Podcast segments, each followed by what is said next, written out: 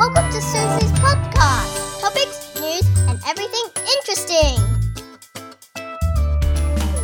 Hello, darlings. It's Susie in Taipei. I just walked. Oh, can you hear this? I'm under the airplane route. What is this one? Singapore Air.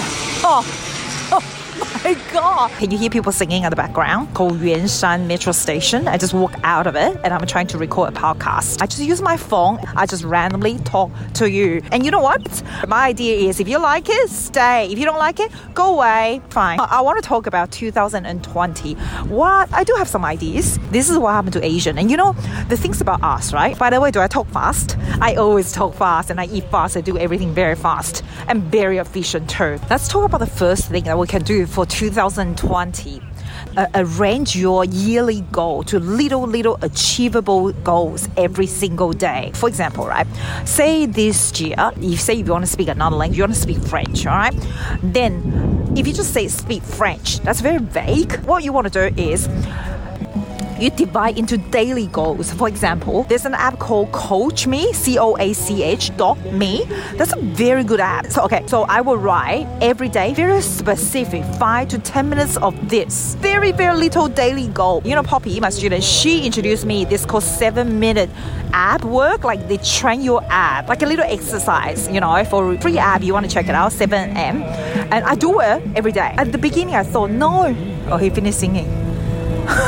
Good on you. Let me clap. No one's listening to him. I feel sorry for him. Anyway, okay, so so I always want to have a good app, okay, like flat app, which is I'm nowhere near that. But since Poppy has been introducing me that, I've been doing it every single day. Every single day on that Coach Me app, I write 7M. And you know what? You only need seven minutes. Seven minutes is achievable. It feels so good to be able to tick it off. Something like that. Divide into small. Another plan. What is this one? Why am I standing under this route? Oh, it's oh my god! It's quite scary. What is that one? Cathay Pacific. Uh, great. Write a book, for example. It's really hard to say write a book, and by the end of the year, you check yourself and go, "Oh, damn! I didn't write a book." I would say, "All right, write two minutes of something on the app, Evernote or something. Like get up in the morning and write two minutes of anything. Then after you accumulate that kind of habits, I feel habit is so important. It's not how smart you are, it's how persistence and the habits that makes such a big difference to what you want to do. I want to train you to be able to have that ability to discipline yourself. You know, that's number one.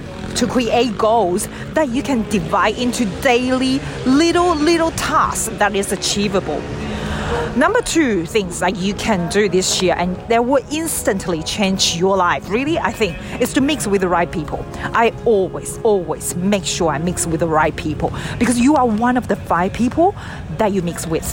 You will be the five people that you mix with. So think about it. Even with friends too. Even if you're kids, you're with friends, right? What kind of group you mix with. So I think parents have to be very aware of what the kids are mixing with. Oh my God, the traffic's so so loud here. I'm just trying to walk randomly and talk to the phone. I always extend your circle, extend your link, extend your relationship with people. It will be very helpful in life.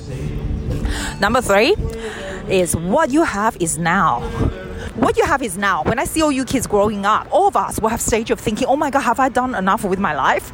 You know, the time passed so quickly. But if you embrace every minute and do everything to the best you can. You're not wasting time. Why are you anxious about the time? Create memories. I always think it's really important to create memories. If you think about when you do this, is that going to create memory later? If it will, do it. And also buy experience. Do not buy things. Don't buy expensive shoes or say, oh, you can buy it. I have a few too. Experience you have will make a different quality to your life and your well-being buying experience create memories and having fun. Everything i do i make sure it's fun. I will do the best i can. I'll make sure they have some good influence and they become really, really good to the best of my ability. And I do believe things will always be okay. You will always be okay. Be aware of your emotion. Number four, if I can add a little bonus, always aware of your emotion. If you're not happy about the situation, not happy about current stances or the people, be aware of that emotion you have at the moment and avoid it, really. I don't I don't want you to be in a stressful emotion. Just be on top of it and handle it, and everything will be so good. I wish you have a wonderful 2020 ahead. And um, this is our first podcast, not in the studio, just randomly walking around the park. Oh, here comes a plane. What's this one? Let's have a look. Today is a very nice day. It's very. Oh, what's this one? Can you hear this?